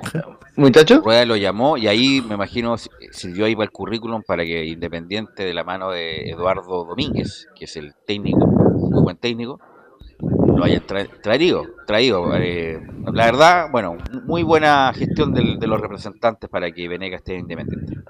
Si bien fue el, el- el máximo goleador de, de Curicó el año pasado, marcó nueve goles, pero claro, eh, una cosa muy distinta es dar un salto a un equipo como Independiente.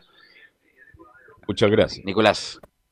Claro, el equipo independiente que históricamente es el más ganador de la Libertadores, siete títulos tiene el cuadro de Avellaneda, así que claro, es un histórico, pero en la, en la Ganó actualidad... 100 años claro, atrás que No, no, ganó no, pero siete mira, títulos. Independiente era un extraordinario equipo, con Bochini, Bertoni, Buruchaga, la última etapa, eh, Bochini, Bu- Buruchaga, Bertoni, extraordinario equipo, nada que decir, pero además habían otras prácticas eh, que, bueno, que ahora no se podrían hacer, pues ahora hay Y, televisión. y ganó la Sudamericana en todo- 2010. Y sobre todo, pero en la época de los 70 me refiero, Claro. Eh, Laurencio, que tampoco había control antidoping. Lo mismo corre para los muchachos de Estudiantes de La Plata, aunque lo ganaron después con Sabela y, Verón el, el- la Copa Libertadores. Pero bueno, si en esa época hubiera habido control antidoping, lo más probable es que muchos de los equipos argentinos y uruguayos hubieran ganado la mitad de lo que ganan. Así que en eso está justamente el tema del, de este que se cumple el año de la promoción. Ya dijimos entonces la primera medalla ya también. Todos esos jugadores se fueron a bastantes, jugadores más de 20 que estuvieron en la temporada pasada, que también ya algunos se retiraron y otros que no tienen club. Por ejemplo, Valdivia, que está ahí en la nebulosa, puede haber estado en Huachipato, pero finalmente no. eh, ya se va a quedar ahí, hay que ver qué va a ser el futuro. Pero por lo menos esos son los jugadores que ya se hubieron, se fueron y solamente esos seis eh, que ya comentamos mantuvieron la, se mantienen actualmente más, por supuesto los jóvenes que después promovió el primer equipo Gustavo Quinteros y los refuerzos también que llegaron para esta temporada. Y justamente aquí ya vamos a buscar a las declaraciones que dio Gustavo Quinteros para ya cerrar ese tema de la promoción e ir con algo más actual, pero vamos a escuchar una de Gustavo Quinteros en la que se refiere justamente a ese tema de, de la promoción de la temporada pasada. Aquí está, vamos a escuchar la número 2 de Gustavo Quintero sobre ese tema. Dice el técnico colocolino, es increíble que haya pasado un año de esa situación tan angustiante. La verdad que es increíble que ya haya pasado un año desde aquella situación tan angustiante para todos, para toda la institución, hinchas, jugadores, cuerpo técnico y toda la gente, staff, eh, directores. Eh, un momento de, de alta presión, de, mucha angustia, de nervios.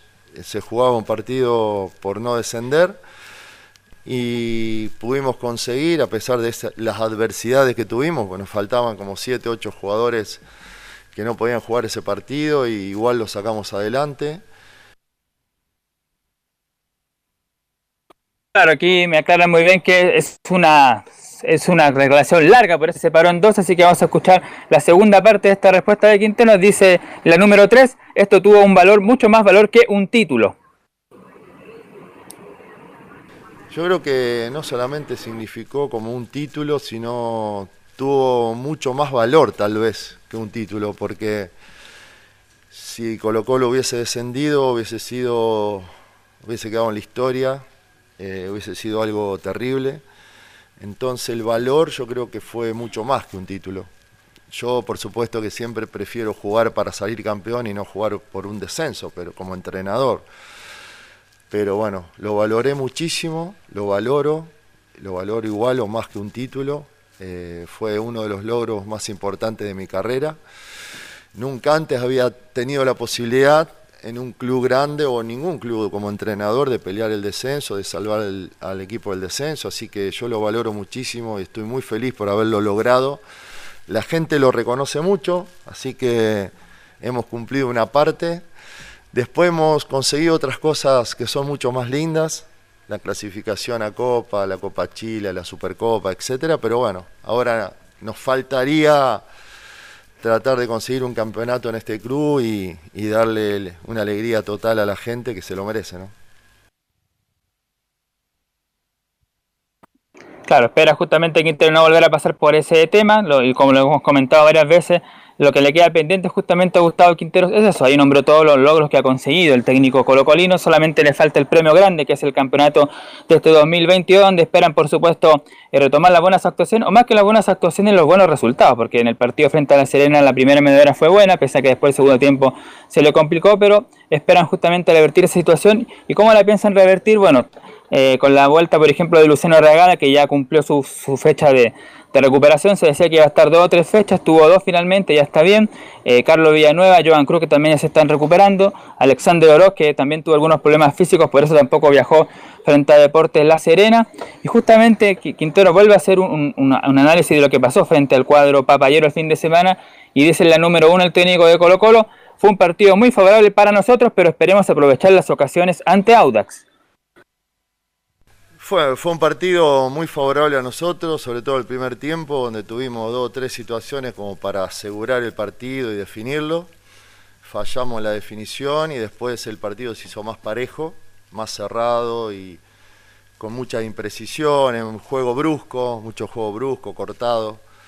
Y tuvimos igual dos o tres situaciones, pero el rival también llegó con dos, dos veces con peligro fue más parejo el segundo tiempo, pero yo creo que en general el equipo mereció ganar, generamos más situaciones que el rival claras para definir y no pudimos. Así que lo que tenemos que hacer, que lo que estamos haciendo es tratar de mejorar en la precisión, en el último pase, en la definición. Y esperemos que para este partido contra Audas podamos mejorar en eso y aprovechar las oportunidades claras de gol que tuvimos el partido anterior. Eh, se habla una opción de, algunos cambios en el ataque. Se habla de volados como titular eh, Nicolás Gatica para enfrentar al Audax. ¿Es una alternativa o no? Sí, no habló tanto del equipo, pero sí podría ser alguna opción que Marco Volado vuelva a la zona de ataque. Me aparece Volados como una opción de, segundo 9 si Juan Martín Lucero le pasa algo, pero obviamente sobre él están Arriagada, Cristian Santos, pero sí podría ser una posibilidad de que Marco Volado vuelva a la zona ofensiva, ahí Pablo Solari iría a la izquierda, en el centro estaría Juan Martín Lucero, hay que ver también el tema del sub-21, si va a seguir con Vicente Pizarro o si finalmente va a ser Joan Cruz el que tenga esa posibilidad, también como ya está listo, como decíamos en el día de ayer, yo, eh, Villanueva, también por ejemplo en el día de ayer hubo un amistoso frente a Lautaro de Win y Cristian Zavala marcó, por lo tanto también es una buena alternativa que maneja el técnico Gustavo Quinteros arriba. Arriba tiene muchas variantes y en la zona defensiva, como decíamos, ya revisamos ayer un poco el, video, esas declaraciones que tuvo en el partido ante La Serena, ver la posibilidad de que si se mantiene a Falcón o a lo mejor prueba con Saldivia y Emiliano Amor, eso tendrá que verlo ahí Gustavo Quinteros en el entrenamiento de mañana. Y como decíamos justamente, todos coinciden lo del pase final, están, están faltando, está fallando en Colo Colo en estos últimos partidos. Justamente en la 4 dice Quintero sobre ese tema, el pase final lo tuvimos ante la Serena, pero seguimos buscando variantes. Sí, sí, ese pase final lo tuvimos muy bien en el primer tiempo. Gil dejó dos veces mano a mano a Costa para hacer el gol. O digo, perdón, también eh, a Solari lo dejó mano a mano para hacer el gol. Después a Costa también, que no pudo definir. Pero el segundo tiempo no lo, no lo pudimos hacer. Eh, ni Gil ni Costa después, que pasó a jugar casi todo el segundo tiempo en esa posición, no pudo, no pudo encontrar ese espacio, esa claridad para habilitar a los tres de arriba. Así que seguimos trabajando, buscando variantes. Es una posición donde eh, a veces hay pocos espacios y tenés que tener mucha claridad en ese momento como para poder eh, asistir, como hizo Gil en el primer tiempo. ¿no? Estamos trabajando en eso, buscamos variantes, eh, le vamos a seguir dando confianza a los jugadores que vienen jugando. Claro, esta entonces la variante que va a buscar ahí eh, Gustavo Quintero, si mantiene a Gil en la zona creativa o va a Costa o alguno de los canteranos como Villanueva o Cruz también tiene esa posibilidad, son variantes que va a ir viendo por supuesto en el entrenamiento de mañana. Y la última que escuchamos de Quinteros, para ya pasar a ver algunas informaciones, por ejemplo, de, la sanción a Colo Colo por lo de la Supercopa y también las medidas que se van a tomar el sábado en el Monumental. La última de Quinteros que tiene que ver justamente con la ausencia de Villanueva y otros. En el partido anterior dice la 5, Villanueva no jugó porque no estaba en condiciones, tampoco Oroz. El tema de Villanueva, bueno, Villanueva no, no lo pude tener en cuenta porque no estaba en condiciones, no estaba apto para el partido anterior, lo mismo que Oroz. Es más, ahora Oroz tampoco, tal vez no llega para este partido tampoco. Así que perdimos un par de opciones ahí para el partido anterior, pero bueno, Villanueva sí, eh, él está recuperado, así que va a ser parte o está a disposición, digamos. Vamos a ver mañana, vamos a hacer la lista final para convocar a los jugadores para este partido, que va a ser un partido complicado, más allá de que Auda viene, no viene de sacar buenos resultados, el último partido fue un equipo que mereció más, mereció más, jugó bien por momentos, así que hay que tener mucho cuidado. Ahora usted mantiene a Saldiga en el fondo en, el reemplazo de. Yo creo que Saldiga se mantiene como titular. titular. No, Falcón. ¿Ah? Falcón va a mantener titular. ¿Usted cree que vuelve Falcón? No, como titular? conociendo a Quintero, Falcón va a jugar interesante, ¿ah? interesante. Yo tengo un interrogante al respecto. Yo creo que no, pues si lo sacó en un momento que estaba muchachos desordenadamente, a lo mejor lo mantiene a Saldivi y Falcón sigue siendo suplente. Sí te escucho. no, un, breve complemento a lo que dice Nicolás Gatica, que Colo está probando también líneas de tres en el fondo y ahí jugarían eh, Saldivia, Amor y Falcón. Pero lógicamente es algo que está trabajando Gustavo Quintero. De momento iría con, con cuatro en el fondo y la única duda es Saldivia o Falcón. ¿Algo más, Nicolás? Sí, como decíamos, el tema de la sanción, lo que pasó con la Copa, la Supercopa, la final entre la Universidad Católica, no sé si fue el caso de la Católica, pero en el caso de Colo Colo se dio una fecha más de visita, por lo tanto, a los cuatro partidos que Colo Colo iba a estar sancionado sin público como forastero, se va a sumar un quinto partido, así que va, va a ser ya no cuatro, sino que cinco compromisos los que Colo Colo va a estar sin ir hinchas visitantes cuando visite justamente a, por ejemplo, Huachipato, un Talcahuano, y después no recuerdo que otro partido más. Y lo último, como decíamos, autoridades de la región metropolitana, entre Carabineros y el delegado presidencial de la región metropolitana, estuvieron haciendo eh, rutina, decirlo en el estadio monumental, y tomaron algunas medidas para el partido del sábado. Por ejemplo, una es cerrar las calles aledañas al monumental y generar controles para evitar aglomeraciones y avalanchas en los principales accesos, por lo que cada asistente deberá aportar su entrada, pase de movilidad y cédula de identidad, pero en todo caso más medidas que se toman para el día sábado se van a ir informando en horas de la tarde o quizás ya mañana. Ok, un chiste la sanción, la verdad, lo de la NFP. Gracias, Nicolás Catica. Vamos a ir a la pausa, volvemos con Católica y las colonias, porque Pauliche se quejó amargamente del estado de la cancha en San Carlos de Apoquito.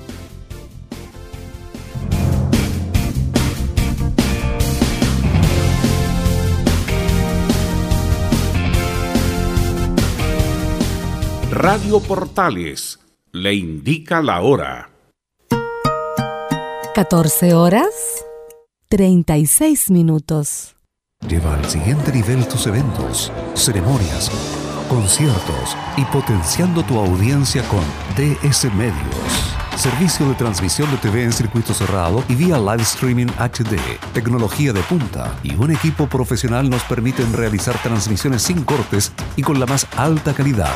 Cotiza ya ingresando a www.dsmedios.cl. Comercial IAC y Compañía Limitada. La mejor calidad mundial en laminados decorativos. Comercial IAC y Compañía Limitada es Pertec en Chile, San Ignacio 1010, Santa Rosa 1779, Avenida Mata 446 y Portugal 501. Comercial IAC y Compañía Limitada es Pertec en Chile.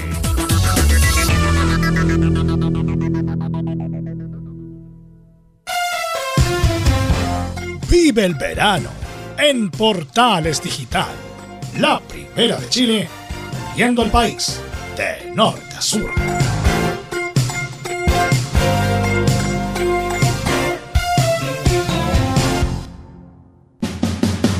Un acercamiento electrónico a todo lo que pasa en el fútbol. Escuchas Estadio en Portales en su edición central, la primera de Chile, uniendo al país de norte a sur.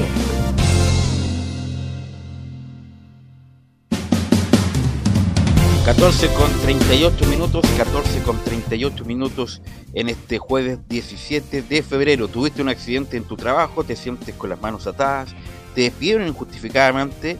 En reparación laboral te asesoran y acompañan a abogados especializados en derecho del trabajo. Los resultados lo respaldan. Consulta gratis a lo largo de todo Chile en www.reparacionlaboral.cl. Reparacionlaboral.cl es tu mejor respuesta. Y vamos a escuchar la respuesta justamente de Paulucci, Belén Hernández en el informe de la Universidad Católica. Sí, muy buenas tardes, Velus, y a todos los que nos escuchan hasta ahora. Eh, claro, como tú bien lo mencionabas, hoy día en conferencia de prensa habló el técnico Cristian Paulucci y eh, se refirió eh, al, tema de, la cancha, al, mal estado en que, pudimos ver el, este domingo eh, la cancha de, San Carlos de Apoquindo que no estaba como, como lo acostumbramos a ver, estaba como, lo mencionamos ayer que, que, habían dicho por ahí que tenía algún hongo el, el, césped de, de, San Carlos de Apoquindo, eh, pero eh, colegas le preguntaron em, y no, no, no respondió de, de, muy buena manera el, el técnico porque, bueno, no, no, le, no, le, no le gustó la pregunta porque él decía que, que si se refería al tema de la cancha era como dar excusas eh, del, del, juego que, que pudiese entregar eh, la Universidad Católica y él no quería andar en, en, esos temas, sino que solamente él estaba enfocado en lo que era su trabajo como, como técnico, él y el, el cuerpo técnico, y no se iba a referir más allá al, al tema, al problema de, de la cancha que, era, que es evidente.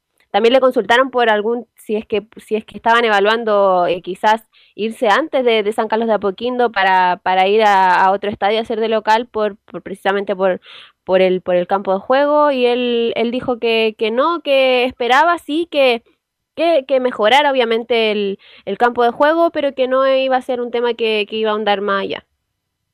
Entró un hongo al, al, campo de juego, por eso se ha visto Camilo como eh, no, no buen tiro para la cámara. Eh, no para la vista, se ve fea la cancha de San Carlos. Se ve fea, sobre todo en algunas partes donde están los laterales. Por ahí en, en, esa zona se nota como bastante como con, un poco de barro, incluso también ahí en, esa.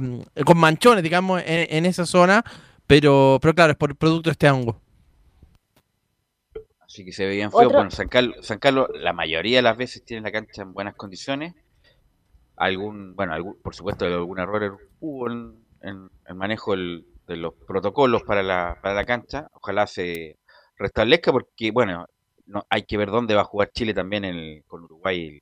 Va a jugar en Santiago, pero no se sabe dónde. Ojalá que para San Carlos a ojalá, Por pues. eso, ojalá que para esa fecha la cancha ya esté en condiciones. Ahora, esa cancha, lo dije ayer, lo reitero hoy, cuando se construyó, cuando se hizo de nuevo, tuvo un gran problema el costado izquierdo, frente a la tribuna donde usted habitualmente se instala Camilo Vicencio. Ahí el drenaje quedó en malas condiciones y ha sido de toda la vida. Así que ahora me imagino, con la restauración del Estadio de la Católica, van a hacer una nueva cancha y ese problema se va a terminar. Pero habitualmente los problemas de la Católica pasan por ese sector de la cancha. De hecho, justamente fue Carlos, eso, sí, eso mismo iba a decir. Justamente ese sector es donde está y se ve mucho más feo.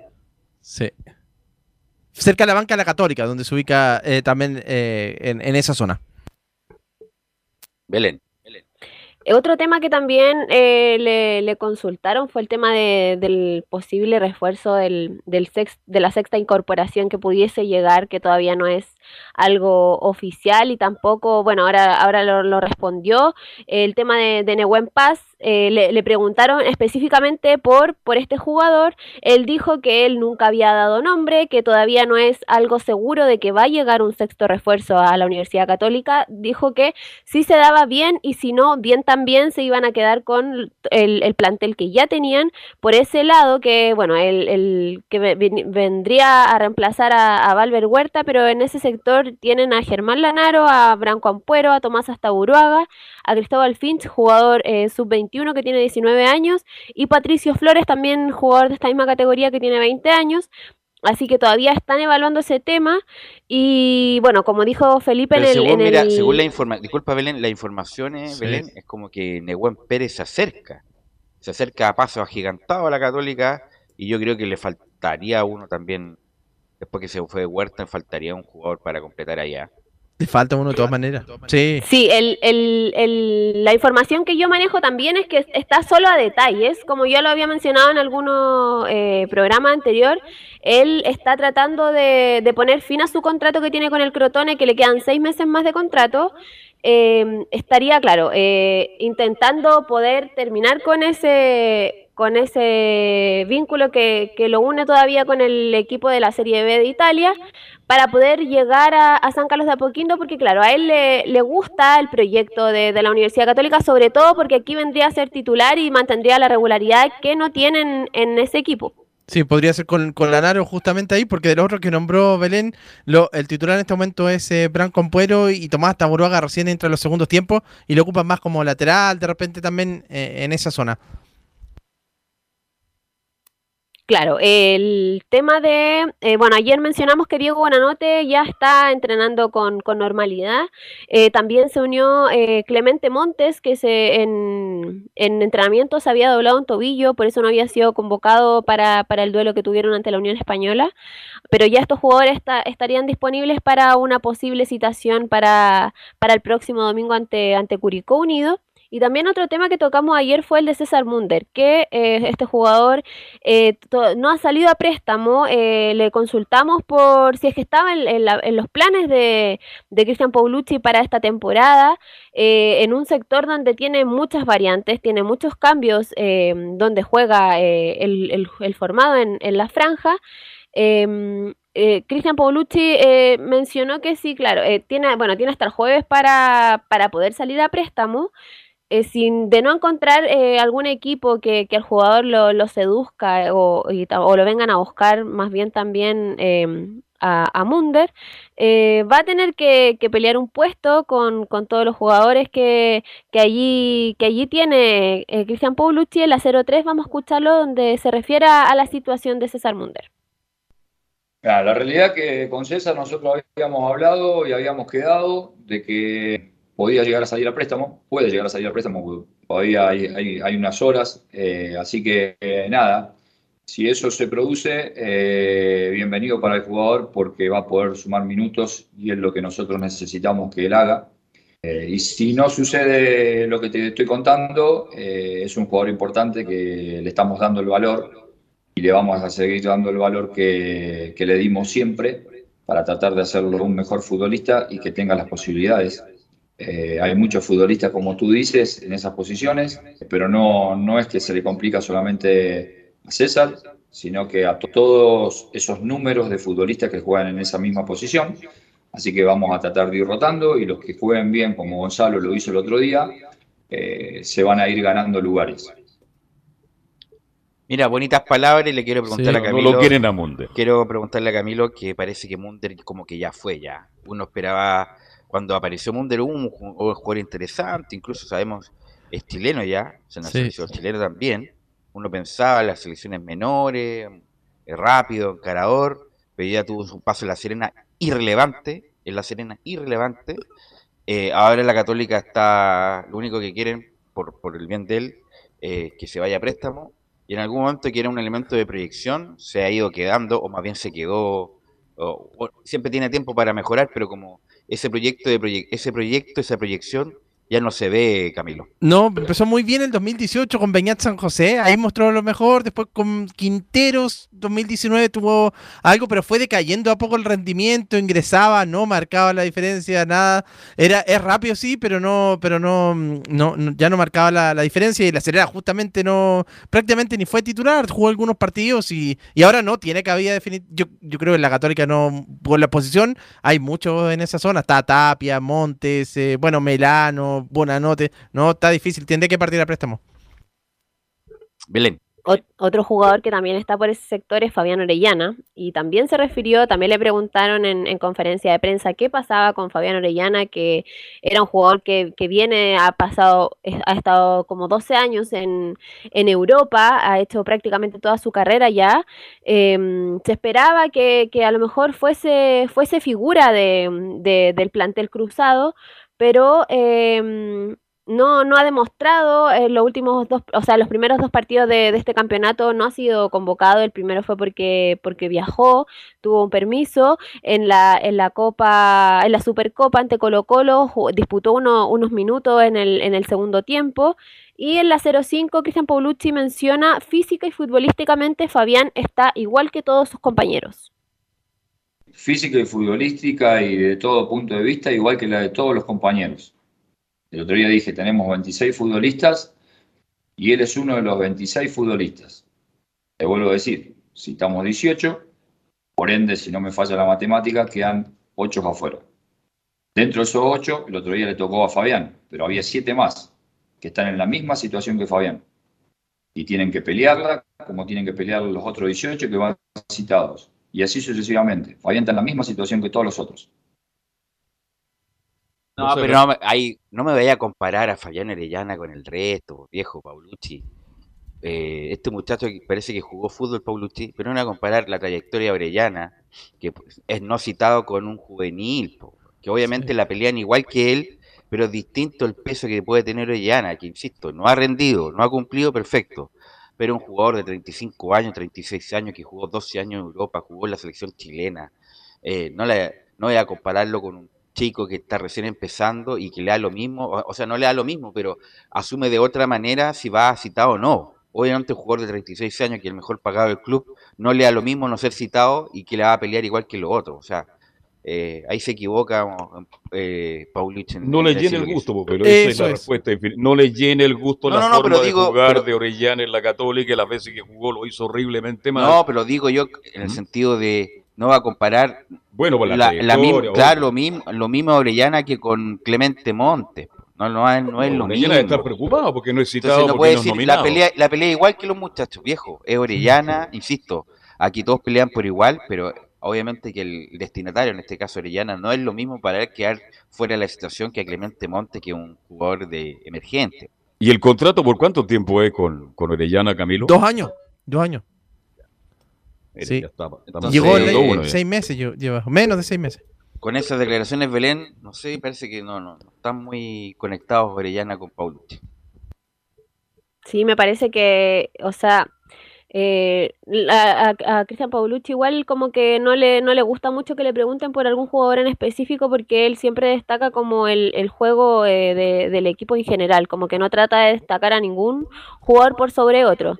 Me imagino que, que por eso también debe ser la respuesta de, de Fabián Orellana que, que, a ti no te parecía eh, Pero la otra vez además, además, disculpa Camilo, otro técnico que hubiera dicho, lo estamos recuperando, es un gran jugador, sabemos de su jerarquía, pero, tiene, problemas físicos, eh, lo, lo vamos a recuperar y lo vamos a recuperar para el club porque va a ser una gran figura. Así es distinto decir, bueno, es uno más y, tiene que pelear igual que el otro siete. O sea, insisto, está bien, en el plano de la igualdad está bien, pero obviamente no va a comparar las trayectorias de Orellana con otro de Pelé. También otro tema que se tocó fue, fue el de los refuerzos, que em, en el primer partido eh, no, fueron convocados, en el segundo eh, el tema de, la lesión de, Diego Buenanote, también el tema del caso positivo de Catuto Rebolledo, le dio paso a que fueran convocados Yamil Azad y Lucas Melano, que, que en eh, días anteriores había mencionado Paulucci que no estaban eh, al 100% para que fueran, para que sumaran minutos en el, en el equipo titular.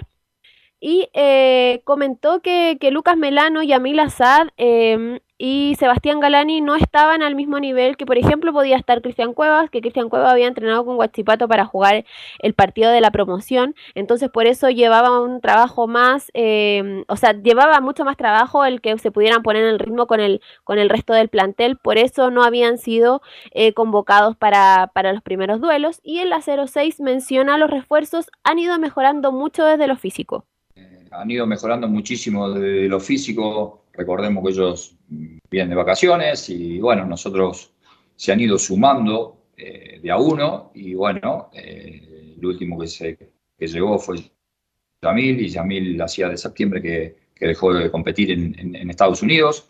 Y claro, uno, uno después entrena, pero no es lo mismo como dije la semana pasada. Entonces, tenemos que tratar de ponerlo de la mejor manera para que sean competitivos, nos levanten el nivel dentro del plantel, el nivel interno Y bueno, después, como dije recién, eh, los mejores que muestran en la, semana y los mejores que lo hagan en los partidos van a tener un lugar para jugar. Ya pasando al, al, a, lo que va a ser este, este domingo ante Curicó Unido, eh, Curicó que, que, ya como lo hemos dicho viene de, de dos partidos eh, con estreno goleador. Le anotó cuatro goles a cero a Huachipato en la primera fecha y en ante Cobresal, allá en El Salvador, eh, venció por, por 3 a 2 al equipo minero. Y en la 0-1, Cristian Paulucci menciona, es un gran rival que comenzó con el pie derecho. Sí, yo creo que es un gran rival que comenzó con el pie derecho, como los dos más que nombraste. Eh, es un rival que ya venía el año pasado en alza, desde que tomó el entrenador, el actual entrenador, el equipo ha levantado muchísimo y bueno, un rival a tener en cuenta, un rival que hay que respetar, como hacemos siempre nosotros, respetar siempre a los rivales, estudiarlos. Y siempre digo que nosotros tenemos que hacer un, gran partido para, para quedarnos tranquilos y, y dejar los tres puntos en casa.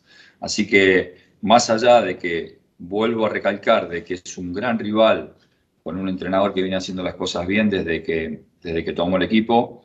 Eh, depende de nosotros que hagamos un gran partido para, para que las cosas nos salgan bien. Ya para ir cerrando, em, el tema de, la sanción o la, posible sanción de, em, por parte de la NFP hacia, hacia la barra de, la Universidad Católica, que esto es extraoficial porque todavía la NFP no lo comunica en sus redes sociales ni en su sitio web.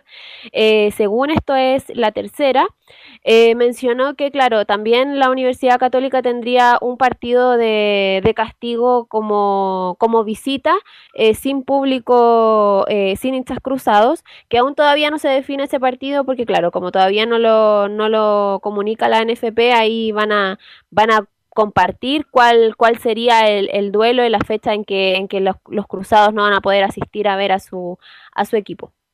Ok, gracias Belén, un chiste también la sanción. Gracias Belén. Un paréntesis, sabes que acaban de liberar una imagen eh, en el Centro Deportivo Azul de, acaban de hacer un portonazo en la 8.37 de la mañana hoy por el acceso de Fernández Albano, de un juvenil. Le roban el auto. Sí, un Kia eh, Soul. Sí, disculpen la palabra, unos pendejos de mierda le roban el auto a este muchacho, que bueno, juvenil llega a entrenar en auto, en mi época llegamos en micro. En micro y, yo lo llevaba en, dos micro, pero, pero, pero nunca en un Opel alemán llegaba, acuérdese. Nunca en auto, más que éramos juveniles, porque teníamos menos de 18 años y estos pendejos de mierda le roban el auto, el Kia Soul, y a viste paciencia de la otra gente, y el juvenil se va así como si nada a la puerta del Centro Deportivo Sur por acceso Fernández Albano, que bueno, tiene cámara por lo menos, ojalá los puedan identificar, pero con una impunidad y con una tranquilidad estos delincuentes, bueno, no solamente le pasó a este juvenil, le pasa, pasa a cientos de personas a lo largo de Chile. Los días acá desafortunadamente. Bueno, qué lástima, qué pena. Cierra el paréntesis, vamos con Laurencio Valderrama y el informe de las colonias. y justamente complementar con esa información de, gravedad que Leo Mora nos comparte eh, por interno el Twitter de La Voz Azul, eh, justamente en nuestro programa de Portales TV y de Radios por Chile, donde, eh, digamos, se ve que eso fue a las 8.38 de la mañana en el Centro Deportivo Azul por el acceso de calle Fernández Albano. Ahí, eh, gracias a Leo Mora que nos comparte por interno esa información, nuestro editor de estadio en Portales. Así que eh, ahora, bueno, eh, dicho eso, vamos de inmediato con la declaración de, Sebastián Jaime, muchachos, quien habló en rueda de prensa. Hoy día estuvimos en un cuasi mano a mano, fuimos el único medio que estuvimos ahí en rueda de prensa. esperemos que hayan también otros medios cubriendo la, la realidad de la Unión Española, siempre importante equipo de las colonias, y recibirá mañana a Everton de Viña del Mar. Y vamos de inmediato con la primera declaración, que un poco eh, repasando lo que dejó el partido con la Católica, eh, y le preguntamos eh, si la Católica está en un calón más que el resto de los equipos, justamente nos responde Sebastián Jaime Cant, que la, el acerado, que la UC tiene regularidad, pero no sentí que nos hayan pasado por arriba. Es un equipo que, ya se mantiene de una regularidad, de un sistema de juego que, que lo manejan muy bien pero no sentí que, que nos hayan pasado a sobrellevar. Eh, creo que Unión Española mantuvo por ahí la calma, eh, por ahí nos han atacado en, en contragolpe y, y, han sido eficaces en, en la hora de, definir y, y luego eh, tratamos siempre de, inculcar el juego de nosotros. Creo que terminamos metiéndolo en un arco. El equipo cuenta con, grandes jugadores y obviamente que estamos ilusionados. Esto recién empieza. Sabemos que, como te digo recién, que Católica viene de, ganar cuatro títulos seguidos y obviamente que el equipo está mucho más, fluido. Acá eh, el equipo se, ha conformado con nuevos jugadores y, y, la verdad que estoy muy, muy entusiasmado porque está funcionando bien, eh, lo veo muy entusiasmado a los chicos y, bueno, nada, esperando el partido de mañana de, empezar a, sumar de a tres en nuestra casa y, y, con esa ilusión de volver a estar en los primeros puestos y, obviamente de, dejar a Unión Española clasificada a una Copa Internacional. Ahora, bueno, no tuvimos, la, disculpa, Laurencio, la oportunidad de hablarlo, pero ¿a qué se debe la vuelta de Jaime, que ya estaba para el retiro y vuelve a la Unión Española? Algo parecido a Gonzalo Villagra, para hacerle un homenaje a mediados de año más o menos, ¿no? No, eh, por lo que justamente nos comenta eh, Seba, eh, él fue sondeado por la, el cuerpo técnico de la Unión Española el año pasado, pero por un tema de cupos él no podía entrar en el equipo, pero ya eh, se incorporó este, este año, digamos, viene, viene a, ser parte del plantel, entra como suplente para hacer un aporte de como, como en los segundos tiempos y justamente Sebastián Jaime se sabe que es un hombre muy identificado con la Unión Española, por lo cual apelan a, la experiencia que, que él, que él tienen en cuadro hispano para hizo poder. una buena temporada en Curicó, por eso. No jugó en Curicó. la Serena, también tuvo la Serena. Lo único que jugó sabe en Ranger, Jaime Correa. Jugó en Ranger, jugó en Ranger, jugó en Ranger y, lo hizo por eso te digo, no es, no Ah, no, no claro, es- claro. no- no viene de una, bueno, de una buena actualidad, por eso me, me llama la atención que Unión rescate a, a este muchacho, a menos, insisto, que le quieran hacer una despedida a fin de año como corresponde, por, eh, por episodios pasados. Oye, ¿y Segovia sigue en Chile o no? Eh, me parece que no, pero bueno, igual se, lo podemos eh, averiguar. Él vino por una visita por sus negocios privados, eh, además de visitar a la gente de la Unión. Y lo último que vamos a escuchar, muchachos, es eh, eh, mañana seguimos con la colonia. Es en la 03, en cuanto a Everton, cuenta con grandes jugadores y además se incorporó el Chuco Sosa. Sí, bien, bien, bien un equipo que, que- que saber que cuenta con grandes jugadores, desequilibrante. Eh, ahora se incorporó Sosa, eh, bueno, Cueva, que ya hace mucho tiempo que, que llevan en el club y son jugadores que, que te desequilibran en la parte de arriba. Lo hemos estado estudiando, hemos trabajado más que nada lo que nosotros tenemos que implementar en nuestra casa y obviamente que va a ser fundamental mañana empezar a sumar de a tres puntos. Y mañana, eh, por supuesto, estaremos también con la declaración de Ronald Fuentes, quien habló también al mediodía, adelantando el partido de Audax ante Colo Colo, el partido de la fecha por lo menos en cuanto a las colonias, muchachos. Ok, gracias, Laurencio. ¿Algo más, Camilo, para terminar? Sí, se está jugando el partido por la Champions. El, el Betis le gana 1-0 al Zenit de Rusia, gol de Guido Rodríguez. Por la Claro, Europa y League. por la Europa League también juega el Barcelona también ante el Napoli. Ok, gracias Laurencio, gracias Camilo, gracias a todos los que participaron, gracias Emilio por la puesta en el aire. Nos encontramos mañana en otra edición de Estadio Portales.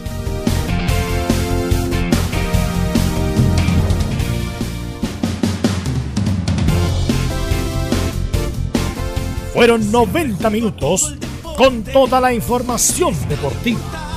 Vivimos el deporte con la pasión de los que saben.